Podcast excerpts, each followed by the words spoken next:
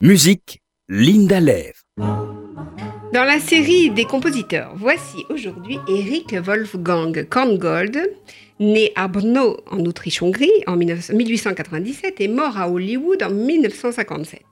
Eric Wolfgang est le second fils du critique musical Julius Korngold, musicien amateur passionné et de talent, qui traduisit ses ambitions par les prénoms attribués à ses fils. Wolfgang, que l'on ne présente plus pour Eric, et Robert pour l'aîné en hommage à Schumann.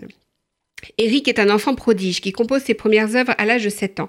À 12 ans, il compose un trio avec piano et un ballet d'Er Schneemann, le bonhomme de neige, pour la fête de l'empereur François-Joseph en 1910. C'est ainsi que le jeune garçon remporte l'admiration de ses pères Zelimski, Sibelius ou Richard Strauss et ne cessera alors de composer en restant fidèle à un langage post-romantique qui lui convenait parfaitement.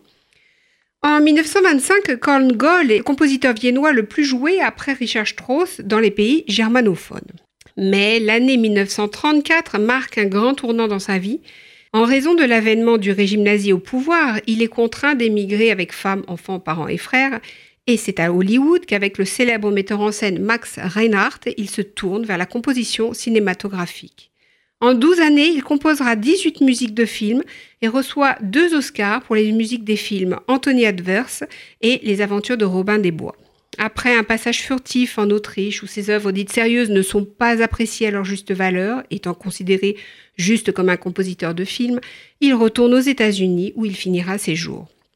Carl Gold a composé de nombreuses œuvres classiques, opéras, concertos, symphonies, leaders, musique de chambre et bien d'autres encore, jouées actuellement.